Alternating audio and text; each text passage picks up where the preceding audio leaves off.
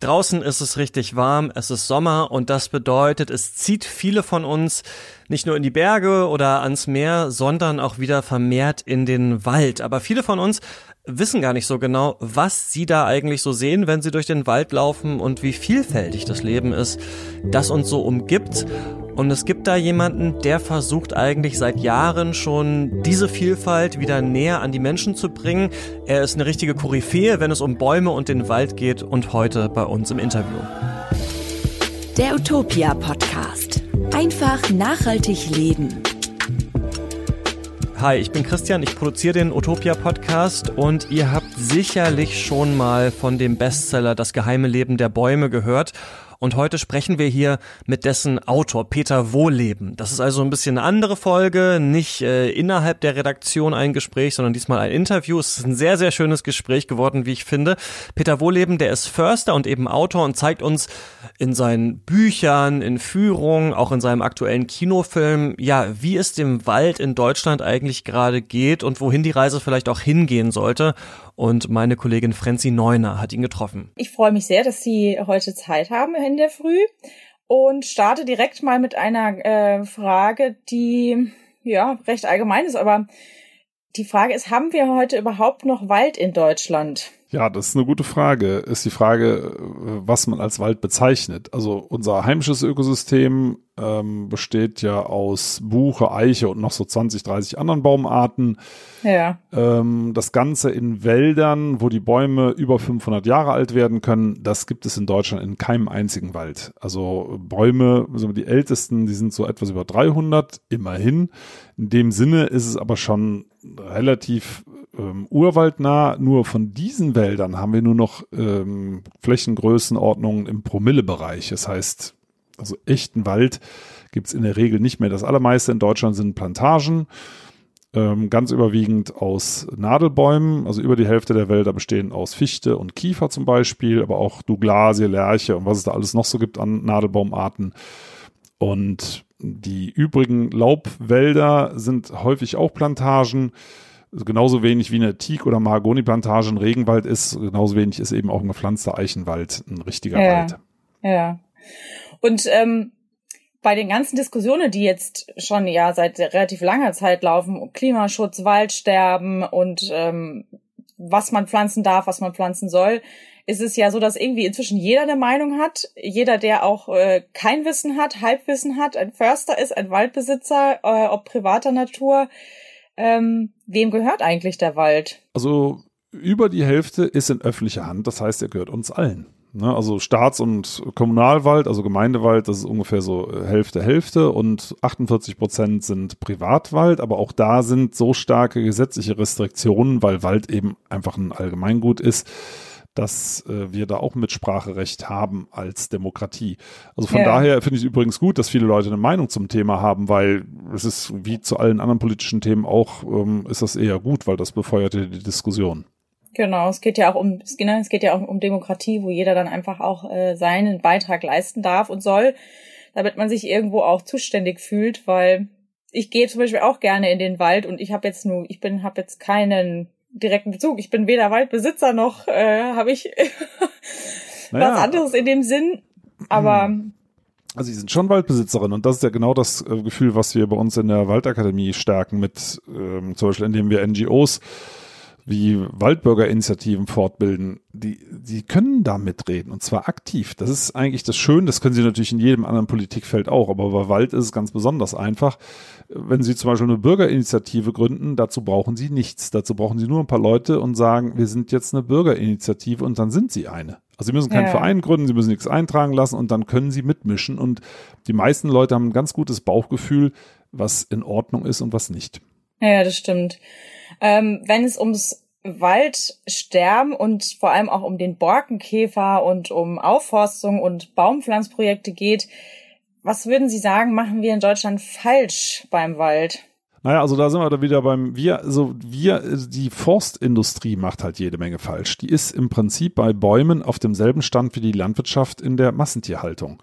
Mhm. Es sind, werden Plantagen gepflanzt, äh, Baumarten, die hier nicht hingehören, alle ein Alter, die werden äh, sehr früh auch wieder geerntet, wie ein Maisfeld in groß, mit Großmaschinen, die die Böden so kaputt fahren, dass sie kaum noch Wasser speichern. Also das, was wir aktuell sehen, das sorgt ja viele Menschen, dass die diese, das nennen wir sie mal Wald, diese Fichtenplantagen absterben. Überall sieht man diese braunen Bäume. Das ja. ist ja nicht der Klimawandel. Der Klimawandel hat nur das Fass zum Überlaufen gebracht diese alten äh, Böden, die jetzt mit Maschinen befahren werden, die sind eigentlich wie ein Schwamm gewesen und können pro Quadratmeter im Untergrund bis zu 200 Liter Wasser speichern. 200 Liter aus dem Winter. Und wenn man mit einer Maschine drüber fährt, reduziert sich das fast, fast gegen Null, das Speichervermögen. Das heißt, äh, diese Wälder, die eigentlich im Sommer Winterniederschläge brauchen, nämlich im Boden gespeichert, die vertrocknen jetzt, weil der Waldboden aus dem Winter eben kaum noch etwas gespeichert hat. Und äh, das eben im Zusammenhang mit Baumarten, die sich hier sowieso nicht wohlfühlen. Schon vor diesen trockenheißen Sommern ist Fichte in großen Mengen ausgefallen, weil es weil es einfach eine Baumart des hohen Nordens ist. Es ist so, als wenn wir hier Kokospalmen pflanzen würden und würden uns wundern, dass sie im Winter erfrieren. Mhm. Äh, so ist es umgekehrt mit, mit so einer Baumart quasi aus, ja, aus, aus Polargegenden. Äh, den ist, ist hier zu heiß und zu trocken und dann eben noch mit Wassermangel und dann noch der Klimawandel obendrauf und das ist jetzt einfach zu viel. Ja. Ähm, und sind Sie denn der Meinung, dass auch die Förster, also die sich tatsächlich um die, um die einzelnen Wälder ja in, in Auftrag des Staates oder als Privatwaldbesitzer auch äh, kümmern, auch was falsch machen? Ja, also das sind diejenigen, die das falsch machen. Also die Gesetze sagen eigentlich was ganz anderes. Die sagen, dass zumindest im öffentlichen Wald Holzerzeugung gar nicht im Vordergrund stehen darf. Also demnach dürften gar nicht fremde Baumarten, wo es ja nur um die Holzproduktion geht, angebaut werden. Demnach dürften die Böden gar nicht mit Maschinen kaputt gefahren werden. Da gibt es ja auch Bodenschutzgesetze und so weiter. Das wird alles nicht eingehalten. Äh, der Punkt ist, es lässt sich halt schlecht überprüfen, weil die Forstgesetze so schwammig formuliert sind, dass man die kaum äh, durchsetzen kann äh, also die Forstverwaltung führen letztendlich ein Eigenleben, äh, was in einer Demokratie, finde ich, gefährlich ist, weil äh, nur mal als Beispiel, die Bundesregierung hat schon 2007 beschlossen, dass 5% aller Wälder bis 2020, also bis zu diesem Jahr, unter Schutz stehen sollen. Geschafft hat sie nur 2,8, weil die Forstverwaltung, die ja die Exekutive ist, sich sperrt, wo man sagt, äh, das geht mhm. doch nicht. Also wenn, mhm. wenn äh, der Gesetzgeber sagt, wir machen das, dann kann auch nicht die Exekutive sagen, wir machen es nicht. Und also da passieren ja. Dinge da draußen, die nicht demokratisch sind. Okay. Sie sind ja nicht nur Waldexperte, wenn ich das mal so formulieren darf, sondern Sie sind auch Buchautor, haben schon mehrere Bücher geschrieben und nehmen in äh, einer Sendung für den äh, Südwestrundfunk, SCR, ähm, in der Sendung Der mit dem Wald spricht ja jeweils zwei prominente Menschen mit durch verschiedene Waldgebiete. Ich glaube, ich weiß nicht, ob sie, sie bleiben auch immer über Nacht, glaube ich, hm, draußen, ja, wenn richtig. ich das richtig weiß. Genau. Ähm, und was wollen Sie den Zuschauern und den Gästen äh, mit diesen Streifzügen vermitteln? Also da geht's ähm, natürlich um eine Mischung. Es ist ein Unterhaltungsformat wie ein Waldspaziergang und gleichzeitig lernt man halt was. Also nicht nur über das jeweilige Waldgebiet und die Region, sondern auch, was da mit den Bäumen so los ist, was man essen kann, ähm, wie die Baumkommunikation funktioniert und diese ganzen Dinge. Wobei wir die Sendung aktuell äh, pausiert haben, weil ähm, ja dieses Jahr der Kinofilm rausgekommen ist, Gott sei Dank noch vor äh, dem Lockdown der Kinos ja.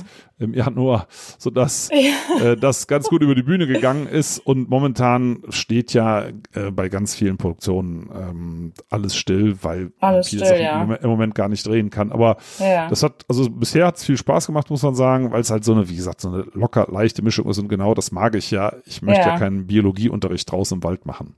Ja, ja. Ähm, das äh, Buch, was verfilmt worden ist, haben Sie gerade schon angesprochen. Ich hatte auch das äh, Privileg, mir den Film schon anschauen zu dürfen, bevor äh, der Lockdown kam. Ähm, wie erklären Sie sich den Erfolg, den Sie mit den Büchern und dem Film haben? Ja, das ist schwer zu erklären. Also es gibt natürlich ganz viele Ansätze, dass es eine positive Sichtweise ist, dass Wissenschaft eben in Alltagssprache übersetzt wird und dann so spannend klingt wie ein Roman.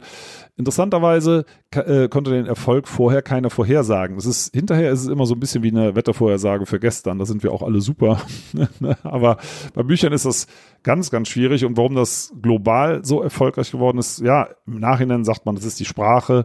Ich meine, ich mache seit 30 Jahren Waldführung und dann hat man das Publikum natürlich als äh, Feedback und sieht sofort, ah, das muss ich, muss ich ein bisschen einfacher erklären, das ist so kompliziert, äh, das langweilt die Leute und dann habe ich eben gelernt, so zu sprechen, dass, dass es eben packender klingt und dass man zum Beispiel, wenn Mutterbäume sich um ihren Nachwuchs kümmern, das auch so nennt und dass man auch sagt, wenn die mit Zuckerlösung versorgt werden, das ist so etwas wie Stillen, was es auch ja. ist. Das ist ein aktiver, bewusster Prozess bei Bäumen. Übrigens bei Pflanzen von Bewusstsein zu sprechen, löste die nächste Protestwelle aus bei äh, konservativen Förstern, weil ähm, ja, also das, das klingt einfach zu abgehoben. Aber diese ganzen Dinge, das ist konservative Grundlagenforschung, stand ähm, 2020 zum Beispiel bei der Universität Bonn.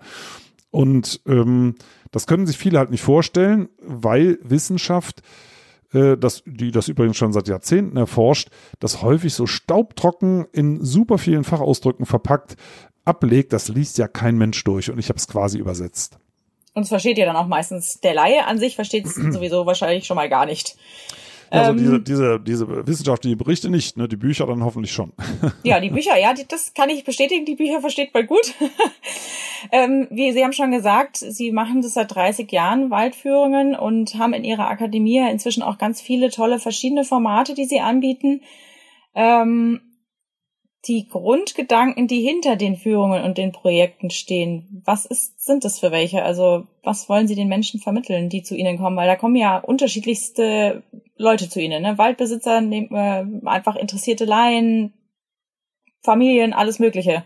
Genau, also es ist eigentlich für jeden was dabei und ähm, der Sinn der ganzen Sache ist zweierlei. Das eine ist die Naturliebe neu zu entfachen und das zweite ist Wald zu schützen. Also wir, wir möchten und sind es wahrscheinlich auch schon die Waldschutzinstitution in Deutschland, äh, mittlerweile auch ein großes Team. Äh, das ist ein ganz breit gefächertes Angebot. Wir machen im Übrigen auch, ähm, wir pachten Schutzflächen von diesen Restwäldern, die es noch gibt, diesen echten alten Wäldern in Deutschland, damit die eben nicht gefällt werden. Aber ähm, das Publikum, wie gesagt, das ist ganz breit gefächert. Das können Schulklassen sein, äh, Kindergartengruppen, Familien, Waldbesitzerinnen und Waldbesitzer, NGOs. Also, dass wir insgesamt dieses Waldbewusstsein, was in Deutschland ja schon ganz gut ist, noch weiter befördern und damit den Wald einfach besser schützen helfen. Ja. Wenn es jetzt ums Thema Waldsterben gibt, da ist es ja im, genau, also im, im kompletten Umweltschutzgebiet so, dass das stark auch von, von Berichten und äh, teilweise auch von Hysterien getrieben ist. Ähm, wie sehen Sie das? Ist der, lebt der Wald noch? Also stirbt der oder ist es alles viel komplizierter, als man sich das jetzt einfach so äh, ja, hinformulieren kann? Der Wald stirbt, der Wald stirbt nicht. Ist es so einfach?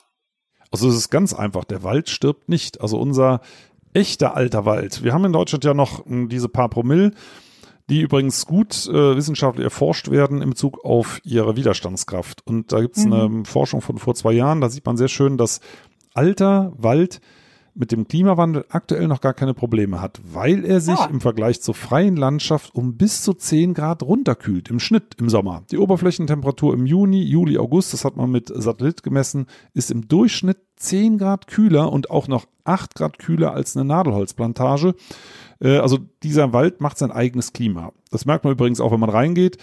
Wenn Sie mal so, so einen schönen alten Laubwald gehen im Sommer, da ist es sehr kühl und das ist nicht ja. der Schatten. Das ist nicht der Schatten, weil das können Sie im Vergleich mal testen. Wenn Sie auf einer heißen Terrasse einen Sonnenschirm aufspannen, dann sitzen Sie im Schatten, ist aber immer noch heiß. Stimmt, ähm, ja. Dieser alte Wald kühlt, indem er irre viel Wasser verdunstet. Über solchen Wäldern bildet sich übrigens signifikant mehr äh, Gewitterwolken. Es regnet viel mehr über solchen Wäldern. Also diese Wälder halten das noch sehr gut aus. Äh, unsere Plantagen mit diesen plattgefahrenen Böden, die kaum noch Wasser speichern, wo äh, ständig Bäume gefällt werden und es dadurch sehr sonnig und auch heiß wird, die geben jetzt auf. Also was wir aktuell sehen, ist nicht das Waldsterben, sondern das Plantagensterben. Und sobald wir die Finger rauslassen, kommt der Laubwald zurück. Also das ist das Schöne daran, sieht man auf ganz vielen Flächen, sobald der Mensch dich zurücknimmt, kommt dieser Laubwald zurück. Das klingt auf jeden Fall schon mal äh, positiv und optimistisch. Das heißt, wir brauchen, wir müssen unsere alten Wälder noch mehr schützen. Jetzt ist es ja so, jemand wie Sie oder ich glaube jeder, der in der Öffentlichkeit steht, zieht ja sofort seine Kritiker irgendwie auf den Plan und es gibt manche, die, wie Sie das schon gesagt haben, ihre Ansicht, dass Bäume als Lebewesen auch mit dem Mensch kommunizieren, kritisch sehen. Sprechen die Bäume, also sprechen die Bäume tatsächlich? Also untereinander, das ist wirklich schon seit 40 Jahren abgeprüft. Machen die das? Man hat, glaube ich, schon über 800 verschiedene Duftvokabeln entschlüsselt. Die warnen sich vor Insektenbefall, vor Dürre. Das kann man messen. Man kann die Abwehrreaktionen messen in Nachbarbäumen. Man kann die, das wird oft chemisch gemacht, ähm, über die Blätter und über die Luft, aber auch über die Wurzeln ähm, elektrisch, wie in unserem Gehirn. Das ist alles mhm. konservativ gut abgeprüft, die äh, Kritik. Die kommt häufig aus der Forstwissenschaft, in Klammern, die ist in der Regel verbunden mit der staatlichen Forstindustrie. Also der Staat wirtschaftet ja in Deutschland, äh, bewirtschaftet den größten Teil des Waldes und verkauft auch den größten Teil des Holzes und kontrolliert gleichzeitig, ob das Ganze ökologisch ist.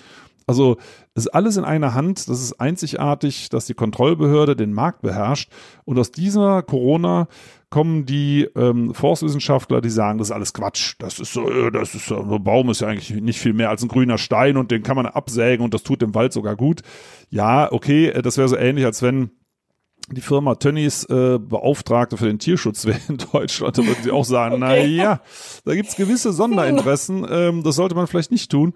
Nein, aber äh, an sich ist das Konsens in der Wissenschaft, dass das Pflanzen, also auch Bäume, viel, viel mehr drauf haben und wir, das ist eben der Umkehrschluss, ein bisschen vorsichtiger mit denen umgehen sollten. Ja, ähm, Sie haben ja vorhin schon angesprochen, dass Sie ähm, Teile vom Wald, also Waldparzellen, ich glaube ab fünf Quadratmeter ähm, verpachten, auch an verschiedene Menschen. Also das kann man auf Ihrer Webseite ganz gut sehen.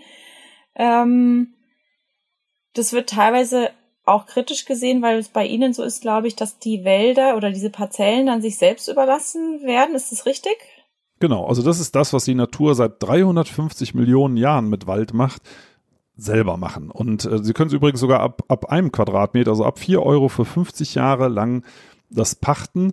Deswegen pachten und nicht kaufen, weil diese Wälder verkauft leider niemand. Äh, die sind in der Regel in öffentlicher Hand und die öffentlichen Waldbesitzer sagen ja, nee, also nur ein abgesägter Baum ist ein guter Baum, nur ein bewirtschafteter Wald, also in dem Holz eingeschlagen wird, ist ein guter Wald. Und wir sagen, nee, nee, also die Natur muss doch irgendwo auf Kleinstflächen machen dürfen, was sie will. Und das darf sie in Deutschland interessanterweise oft noch nicht mal in Nationalparks. Auch dort wird noch vielfach gewirtschaftet, werden Kahlschläge gemacht mit Großmaschinen. Und da haben wir gesagt, also wir, es ist 5.12 Uhr, wir müssen diese Flächen jetzt retten. Und ähm, nochmal, wir haben ja vorhin schon kurz drüber gesprochen, diese alten unbewirtschafteten Wälder, also es sind Buchenwälder über Alter 160, äh, die sind diejenigen, die den Klimawandel noch am besten überstehen werden. Also die müssen wir unbedingt retten. Und ähm, klar, die Forstindustrie versucht, die Ausweisung schon von Schutzgebieten zu verhindern und so ein Pachtmodell ist halt die beste Möglichkeit, das zu umgehen und sehr, sehr gut abzusichern. Gibt es denn abgesehen davon ähm, immer wiederkehrende Muster, die, die Sie in den Medien auch feststellen, wo Sie sich falsch verstanden oder falsch dargestellt sehen? Oder sind Sie äh, ganz zufrieden damit, was die Medien so über Sie berichten? Also grundsätzlich bin ich ganz zufrieden. Ähm, äh, natürlich wird, sagen wir mal, in Interviews von der Gegenseite häufig gesagt, ja, der will ja, dass alles stillgelegt wird. Woher sollen wir denn unser Holz bekommen? Nein, darum geht's ja gar nicht. Also meine Wunschvorstellung wäre, 20 Prozent des Waldes geschützt, 80 Prozent bewirtschaftet und zwar so bewirtschaftet mit heimischen Baumarten, dass der Unterschied zu Schutzgebieten nicht so groß ist. Das wäre ein Kompromiss, wo man sagt, übrigens würde man damit sogar mehr Holz ernten können als bisher, weil aktuell brechen ja diese ganzen Plantagen zusammen. Da kommt in den nächsten Jahrzehnten ja gar kein Holz mehr raus. Also ich bin nicht gegen Holznutzung, ich bin nur dagegen, den Wald so brutal zu behandeln. Ja. Sie sagen auch, dass Buchenwälder mit einem Alter von 180 Jahren nur noch einen, wie Sie das so schön sagen, äh, Promillanteil von äh, 0,16 Prozent, also 0,16 Prozent von der gesamten äh, Landfläche in Deutschland haben und setzen sich ja mit ihren Projekten, wie Sie es eben auch schon äh, erklärt haben, dafür ein, äh, alte Wälder zu erhalten und Baumbestände zu erhalten. Ähm, wie sehen Sie denn die Bemühungen von, von Initiativen wie den Baumpflanzprojekten, ähm, a, Trillion Trees, um, da, also was, was halten Sie davon, dass die Leute sich dafür da einsetzen, dass möglichst viel neu gepflanzt wird und ähm, weil die meisten Menschen das ja dann machen, um sozusagen die Klimakatastrophe abzuwenden? Also da gibt es gute und schlechte Projekte, wie überall.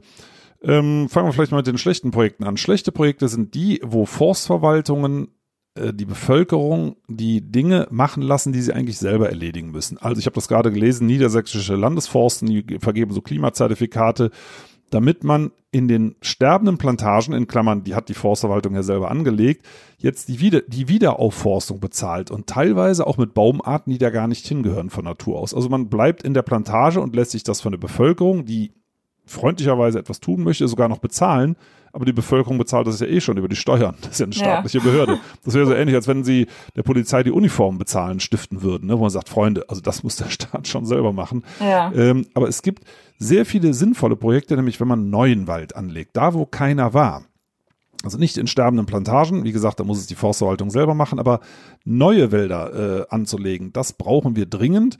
Ein einfaches Beispiel, wir haben in Deutschland ähm, die Hälfte der Fläche ähm, besteht aus landwirtschaftlichen Flächen, das sind 16 Millionen Hektar. Und davon sind 12 Millionen Hektar nur für Tierhaltung und Bioenergie. Also nicht direkt zur Lebensmittelproduktion, die notwendig ist. Und wenn wir auf den klassischen Sonntagsbraten zurückgehen würden und würden diese unsägliche Biogasproduktion endlich einstellen, die ist nämlich klimaschädlicher als fossile Rohstoffe. Also wenn wir das machen würden, dann könnten wir die Waldfläche praktisch verdoppeln in Deutschland. Und wenn man dann denkt, dass wir die Temperatur Wald, freie Landschaft, dass da 10 Grad Differenz dazwischen liegen und wir würden die Waldfläche verdoppeln, mal rein hypothetisch, dann könnten wir die Sommertemperatur im Laufe des fortschreitenden Klimawandels sogar absenken in Deutschland. Der Regen würde wieder zunehmen. Also solche Projekte, die das befördern, dass die Waldfläche wächst, die sind klasse.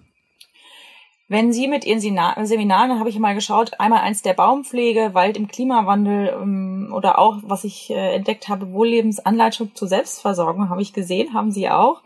Ähm, können Sie feststellen, dass bei den Menschen, die zu Ihnen kommen, schon ein Umdenken stattfindet oder stattgefunden hat ähm, hinsichtlich des Umgangs mit Wald und also jetzt ob es Selbstversorgung ist oder die Natur im Allgemeinen? Oder haben Sie eher so das Gefühl, dass viele Leute auch zu Ihnen kommen, um den berühmten Autor in seinem Wald mal zu erleben und live zu sehen? Ja gut, also letzteres sagt ja natürlich keiner. Das wird sicher auch ein gewisser Prozentsatz dabei sein. Aber nein, ich glaube, ähm, viele Menschen ähm, schätzen unseren positiven Ansatz und es ist ja auch so. Wir können sofort etwas tun, um die Situation in Deutschland zu verbessern. Also, weil man immer sagt, ja, was wenn Deutschland das macht, das, was hat das zu bedeuten? Weltweit, wir stoßen nur drei Prozent der äh, Treibhausgase aus. Aber wir können wirklich, wie eben gesagt, in Deutschland äh, was tun. Also diesen positiven Ansatz, das schätzen viele Leute. Ja, und es findet ein Umdenken statt, aber es gibt auch eine gewisse Ratlosigkeit. Ne? Das hören wir immer wieder, dass die Menschen sich auch, und das kriegen sie natürlich auch davon versprechen, ähm, Hinweise zu erhalten, was kann ich denn in meinem täglichen Leben ändern, was gibt es denn für Dinge, die vielleicht auch nicht so wehtun. Ne? Ja, das, damit ja. fängt man ja am besten an und da gibt es ja. jede Menge. Es gibt jede Menge. Das Allereinfachste ist völlig banal.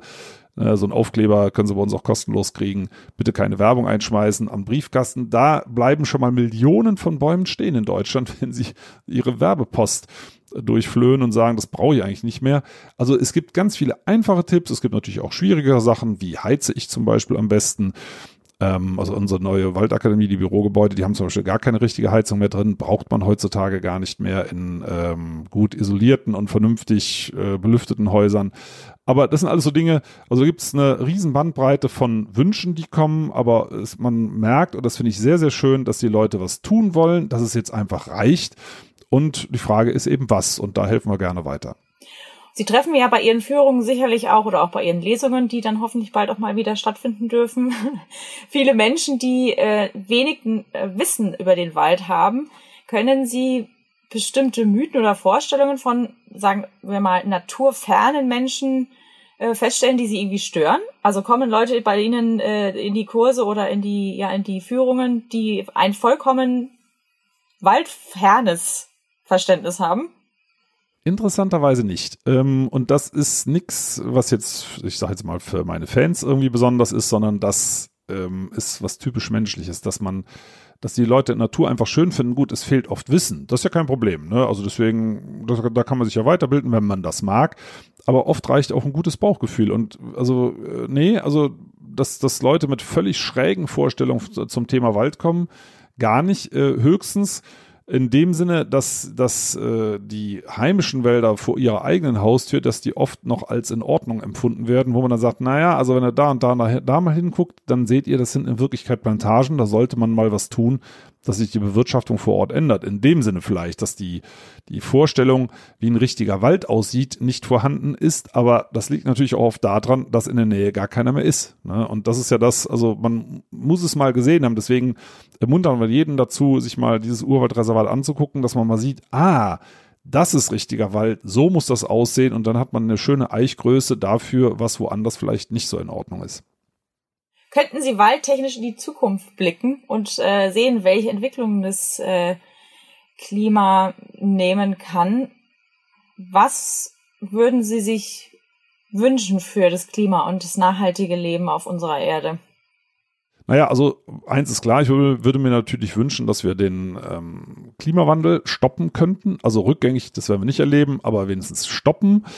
Und äh, wenn wir gleichzeitig mehr aufforsten, also ins weniger konsumieren, also an Energie. Das heißt ja übrigens nicht weniger Freude oder weniger Glück, das wird ja häufig verwechselt. Ne? Es ist einfach nur anders gemacht, äh, so dass wir den Ausstoß deutlich reduzieren und gleichzeitig die Waldfläche wieder vergrößern. Ne? Die, also das war wirklich, kannst du nochmal wiederholen. Das Stichwort ist Fleischproduktion, äh, tierische Produkte reduzieren. Es muss jetzt keiner wie wir Vegetarier werden, äh, aber auf den klassischen Sonntagsbraten zurückgehen, wenn man Fleisch isst, dann vielleicht wieder äh, aus einer vernünftigen Haltung und die frei werdenden Flächen wieder bewalden.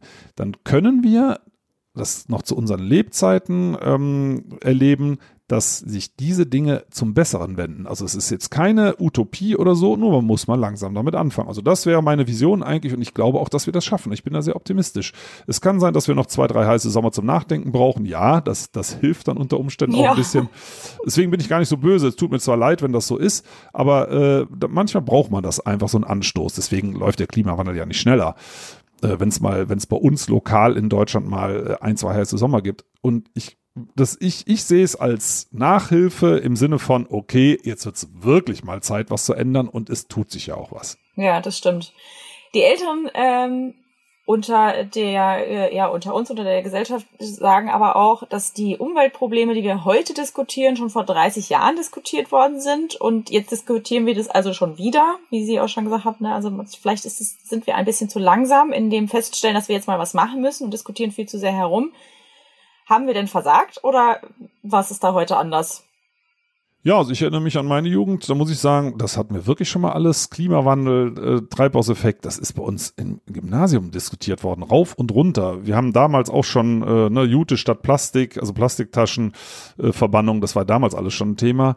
Äh, wir haben damals die Deckel von Joghurtbechern gesammelt wegen dem Aluminium. Heutzutage hat jedes Auto Alufelgen. Also ja, das, ist, das stimmt. Äh, also das hat, der Verbrauch hat, hat einfach irre zugenommen äh, man sieht, es ist tröstlich, was die Erde aushält. Man hätte damals gar nicht gedacht, dass diese Erde das überhaupt aushält, was wir aktuell veranstalten. Auf der anderen Seite haben wir 30, 40 wertvolle Jahre verloren, das stimmt. Aber es ist trotzdem nicht zu spät, das ist das Beruhigende. Es gibt ja nicht irgendwann einen Knall und dann ist Feierabend, sondern es wird schleichend schlechter. Wir haben den Mauerfall gehabt, äh, Ost-West-Entspannung. Momentan dreht sich das ja gerade wieder zurück, aber es waren äh, auch äh, Jahre dazwischen, wo einfach alle sehr erleichtert waren, wo man sich das auf das einfach das Leben genossen hat. Wir hatten ja früher Angst vor Atomkriegen, das ist ja zwischenzeitlich praktisch verschwunden. Dann hat der Klimawandel mal 10, 15 Jahre Pause gemacht. Man weiß bis heute nicht so ganz genau warum. Ne, dann, das ist dann eine Zeit lang ja gar nicht schlimmer geworden äh, ne, wenn Sie sich dran erinnern. Und jetzt, die letzten Jahre, hat's wieder richtig zugelegt. Und ja, jetzt muss man sagen, Freunde, wir haben lange genug geschlafen, äh, wir haben eine Chance verpasst, aber wir haben immerhin noch eine. Was würden Sie sich denn von der Politik wünschen? Dafür, dass äh, der einzelne Mensch äh, in einem nachhaltigen Miteinander die Natur schützen kann, sie noch mehr schätzen lernt und wir trotzdem, wie Sie das vorhin auch schon gesagt haben, trotzdem gut leben können, weil viele ja mit den Einschnitten, den vermeintlichen oft denken, jetzt darf ich irgendwie nichts mehr machen. Ähm, ich muss mich irgendwie total äh, runterregulieren und äh, der Spaß am Leben geht flöten. Ja, das ist genau das Thema, was mich ärgert. Also diese dämliche Verzichtsdiskussion. Wir müssen auf gar nichts verzichten, sondern wir, wir sollten Dinge ändern. Ich sage mal ein einfaches Beispiel. Wenn äh, alle Neubauten Solaranlagen aufs Dach kriegen, dann haben die, äh, die Besitzer anschließend deutlich geringere Stromkosten. Äh, also das heißt, es wird ja sogar billiger und es macht auch Spaß. Das ist ja wie so eine Challenge, ne? wenn die Sonne scheint und man kann auf seinem Handy sehen, ah, guck mal, was wie viel Kilowattstunden jetzt hier wieder reinrauschen. Das ist doch schön. Ne? Also das und das ist ist außer von der Herstellung der Solarzellen eben CO2-neutral. Äh, man hat gleichzeitig die Feinstaubproblematik in den Städten reduziert. Ich würde zum Beispiel mir wünschen, dass man alle Städte individualverkehrfrei macht. Punkt. Und den öffentlichen Nahverkehr kostenlos zur Verfügung stellt. Dann hätte man riesige frei werdende Flächen. Es sind ja grob, mal ganz grob, äh, 40 Prozent in den Städten nur für Autos reserviert. Parkplätze, Straßen. Sie können also mehr Grün in die Städte bringen, mehr äh, günstige Wohnungen und gleichzeitig mehr Platz für Radfahrer. Äh, wir hatten dieses Geheule auch, muss man sagen, bei den Fußgängerzonen seinerzeit in den 70er Jahren, als es losging, dass der Einzelhandel gesagt hat, oh, Fußgängerzonen, wenn die Leute nicht mehr mit dem Auto vors Geschäft fahren können, bricht der Umsatz ein. Nein, was ist? Fußgängerzonen sind Einkaufsmagneten. Und wenn man die ganze Stadt zu einer Fußgängerzone oder sagen wir mal Radfahrerzone macht, und äh, dass die äh, deutlich mehr Flächen für Wohnen und Grün zur Verfügung hat, das wäre doch mal was. Also das ist nur als Beispiel. Das können Sie im Wald fortführen äh, mit ökologischer Wald, echter ökologischer Waldwirtschaft, die viel mehr Arbeitsplätze schafft, äh, die ein gesundes Klima für alle schafft, die deutlich mehr Kohlendioxid speichert und so weiter. Das sind alles Dinge, die bringen uns voran. Also mir fehlt Optimismus, dass man einfach sagt, wir schaffen das, das macht Spaß und gehen mit Freude in eine grüne Zukunft und nicht wie Asketen in Sack und Asche. Das, das macht keinem Spaß. Das stimmt. Das ist ja eigentlich, finde ich, äh, wenn ich mir das jetzt überlege, ein sehr positiver oder doch durchaus optimistischer Blick, den wir in die Zukunft werfen können. Denn wenn wir mit Spaß und Freude, wie Sie das schon sagen, in die Zukunft gehen und alle ein bisschen was dazu beitragen und auch wissen, okay, wir müssen uns jetzt nicht auf irgendwas Bestimmtes reduzieren, sondern wir dürfen mitmachen und wir dürfen daran arbeiten, dass wir Wälder äh, ja vergrößern, dass wir uns vielleicht nur den Sonntagsbraten gönnen und einfach noch bewusster mit uns und unserem Leben umgehen muss ich sagen, ist das doch ein schönes Schlusswort. Das heißt, äh, es, es sieht alles gar nicht so wahnsinnig schlimm aus, wie es uns auch oft vermittelt wird. Sagen wir so, es sieht draußen in der Umwelt aktuell schon schlimm aus, aber das Schöne ist, wir können das jederzeit ändern. Also wir, wir, wir können den Kurs ändern und zwar ohne, dass uns die Freude dabei verloren geht. Ne? Und ähm, ich würde mir wirklich wünschen, dies, dass wir diese Wende äh, schnell herbeiführen, damit das Jammer aufhört und jeder sieht, Umweltschutz macht Spaß. Herr Wohlem, ich danke Ihnen sehr für das Gespräch. Ich bin ganz gespannt, was sich tun wird, wie viele Wälder wir dann hoffentlich bald ähm, anlegen können. Und die allerletzte Frage, die ich hätte, wäre, welche Baumarten glauben Sie sollten verstärkt gepflanzt werden? Also in den bisherigen Wäldern gar nichts, weil die, da kommen alle heimischen Baumarten von ganz alleine und bei uns in den, sagen wir mal, Wäldern, die wir jetzt hoffentlich irgendwann dazu bekommen, die 20, 30 heimischen, äh, überwiegend Laubbaumarten, die es hier von Natur aus gibt. Und dann hätten wir eine bunte Vielfalt und den Rest macht die, von, die Natur schon von ganz alleine. Also brauchen wir uns keine Sorgen zu machen, was 350 Millionen Jahre funktioniert hat, funktioniert immer noch. Sehr schön. Ich danke Ihnen. Danke Ihnen auch, Frau Neuner. Das war Peter Wohleben bei uns im Gespräch mit meiner Kollegin Frenzi Neuner. Alle Infos über ihn findet ihr bei uns unten in der Podcast-Beschreibung, also da einfach mal reinschauen. Und ansonsten freuen wir uns, wenn ihr nächste Woche wieder reinhört. Bis dahin könnt ihr diesen Podcast abonnieren. Das geht in jeder möglichen App, die ihr so benutzt. Positive Bewertungen freuen uns auf jeden Fall auch. Am besten bei Apple Podcasts. Dann rücken wir da so ein bisschen höher in den Charts und andere können uns besser finden. Und wenn ihr uns eure Themen vorschlagt, das geht ganz einfach, müsst ihr nur eine Mail schreiben an redaktion.utopia.de mit dem Betreff Podcast und dann kriegen wir das und schauen nach und machen dann bestimmt auch mal eine Folge dazu. Also, das war's von uns. Ähm, macht's gut. Bis zum nächsten Mal. Tschüss. Der Utopia Podcast. Einfach nachhaltig leben.